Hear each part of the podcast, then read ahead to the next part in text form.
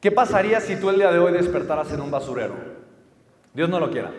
Pero si tú el día de hoy despiertas o mañana despiertas en un basurero, ¿qué haces? ¿Qué haces? Ok. ¿Quién, ¿Quién se quedaría a vivir ahí? ¿Quién sería amigo de las ratas, de los pepenadores y se pondría a comer de los pañales sucios? ¿Te quedarías ahí, sí o no? ¿Por qué no? ¿Por qué te sales de ahí? Porque no crees que lo vales. ¿Estás de acuerdo, sí o no? Pero simbólicamente hay veces que sí estás en algunos basureros y no te mueves de ahí. Hay veces que tus relaciones son basureros. Hay veces que tus hábitos son basureros. Hay veces que tus cheques son basureros. ¿Por qué no te mueves de ahí? Porque ya te acostumbraste a la basura. Porque ya te acostumbraste a pensar que vales menos. Yo no tengo la vida que quiero, yo tengo la vida que creo que valgo. Que es normal para mí. Porque el principio de la normalidad es de los principios de transformación personal más poderosos que existen. Cuando yo creo que lo normal para mí es tener retos financieros, eso es lo que voy a tener. Cuando yo creo que lo normal para mí es tener problemas en mis relaciones, eso es lo que yo voy a tener. Cuando yo creo que lo normal para mí es que las cosas no me funcionen, eso es lo que yo voy a tener. Yo tengo la vida que creo que es normal para mí. ¿Estamos de acuerdo, sí o no? La pregunta es cómo transformo mi normalidad. Yo tengo que primero transformar mi carácter. Yo tengo que transformar mi mente. Tengo que acostumbrarme a una nueva normalidad. Y eso inicia primero en mis pensamientos. Chicos, mi primer coche que me logré comprar a los 17 años, yo trabajo desde los 14, mi primer trabajo fue repartir volantes. Yo iba a la Avenida Los Insurgentes y yo repartía volantes. Y me peinaba desde Ciudad Universitaria hasta literalmente, a veces llegaba hasta Indios Verdes, 8, 9, a veces 12 horas caminando. Y eso es lo que yo hacía. Repartía volantes en las tardes. Después trabajé en una heladería. Después trabajé en los semáforos haciendo encuestas para una promotoría de ventas de comida para perros.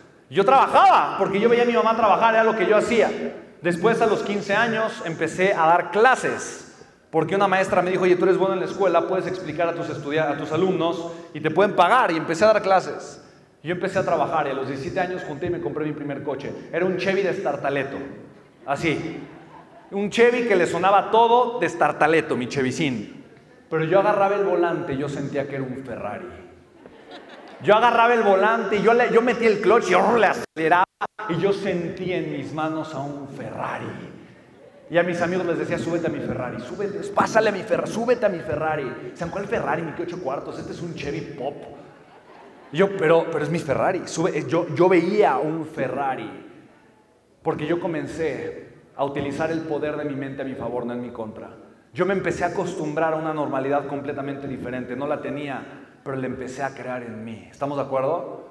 El carácter es una palabra extraordinaria. Significa la huella o la marca definitiva.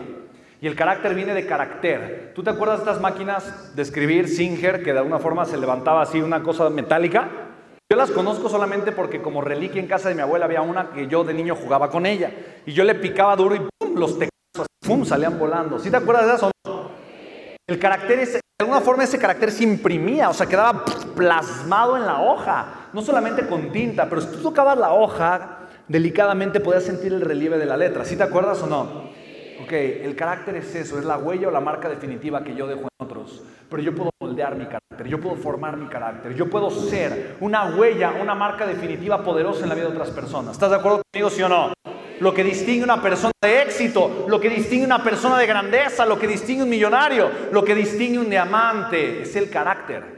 Es la huella que está dejando en otras personas, es la huella, es la forma en la que trabaja consigo, porque su normalidad es mejorar, porque su normalidad es crecer, porque su normalidad es verse mejor y por eso ver mejor a los demás también. Chicos, para mí, trabajar en mi carácter fue de los regalos más grandes que me dio John Maxwell, mi, mi primer mentor. Hace más de 10 años Hice el primer evento con John Maxwell en México. Para mí esto era un sueño, una fantasía. Yo de verdad, yo, yo conocer a John Maxwell era, era de las locuras más grandes, más grandes que yo, yo soñaba con eso. Ahora imagínate, yo venía de una casa con problemas financieros, una mamá con tres trabajos, sin dinero, endeudada, y yo quería conocer a John Maxwell. Tenía 19 años cuando así compré su primer libro, así como el, como el de y Hermosa.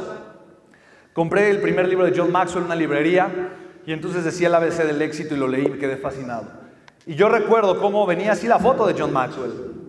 Y venía la foto de John Maxwell en el libro, en la contraportada, y yo lo veía y yo decía, algún día voy a conocer a ese señor, lo voy a conocer, lo voy a conocer, lo voy a conocer. De repente me di cuenta que si no hacía nada no lo iba a conocer. Me di cuenta que para conocerlo tenía que tomar acción. Me di cuenta que para tomar acción tenía que aprender a pagar el precio. Porque a pagar el precio se aprende, señoras y señores. ¿Estás de acuerdo, sí o no? La vida que quieres tiene un costo. Y es de las lecciones más grandes que yo he aprendido en mi vida. Todo lo que anhela tu corazón tiene un costo. Pero si Dios te ha dado sueños es porque te dio la capacidad de convertir los sueños en realidad. Si te dio sueños es porque te dio talentos, porque te dio potencial para que los puedas traducir en realidad. Y yo de alguna forma dije, voy a pagar el precio. No importa lo que tenga que hacer, no importa lo que tenga que pasar en mi vida. Yo voy a pagar el precio para conocer a esta persona. Yo voy a pagar el precio, voy a hacer lo que sea necesario. Lo que sea... A ver, a ver, Lo que sea... ¿Quién ha dicho eso alguna vez en su vida? Voy a hacer lo que sea. Y la vida dice, ah, sí, ah, sí, ah, sí. Ok, vamos a ver. Y marca el manager y no me contesta, pasan meses, no me contesta, logro tener contacto con él. Me dice, ¿y tú quién eres? Le digo, no, soy un joven emprendedor y quiero hacer un evento con John Maxwell. Me dijo, ajá, ¿tú y cuántos más? No, no, yo. ¿Y qué empresa representas? No, pues no represento empresa. ¿Y de dónde vienes? No, pues, de, pues soy mexicano y pues solo quiero traer a John Maxwell. ¿Y qué has, hecho, qué has hecho exitosamente en el pasado? No, pues no he hecho nada.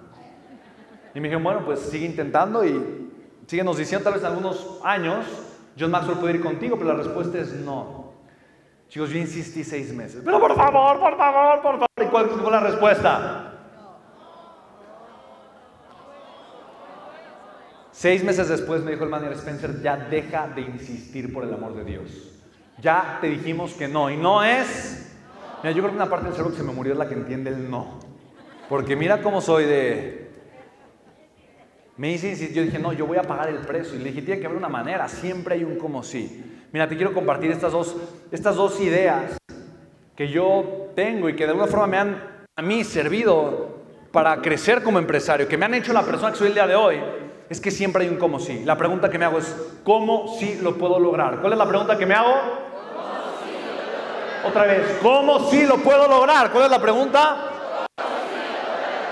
La segunda pregunta es, ¿hay un siguiente paso? Siempre lo hay. Mira, yo quiero llegar a la cima y de donde yo estoy a la cima hay miles de opciones y miles de caminos. ¿Estás de acuerdo, sí o no?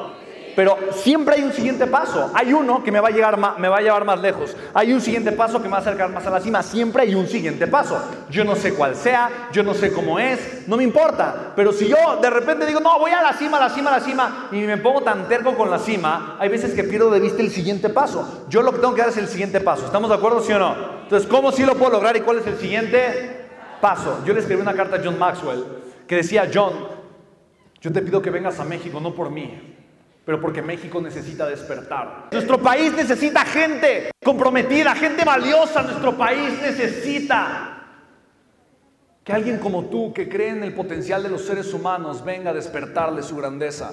John, te pido que vengas a México para que formes líderes. Tenemos todo para poderlo lograr, solo que no nos creemos lo suficientemente capaces. Y pasaron seis meses y no tuve respuesta y de repente me marca el manager y me dice, Spen, no lo vas a creer pero John Maxwell leyó tu carta, la acaba de leer y aceptó ir contigo a México.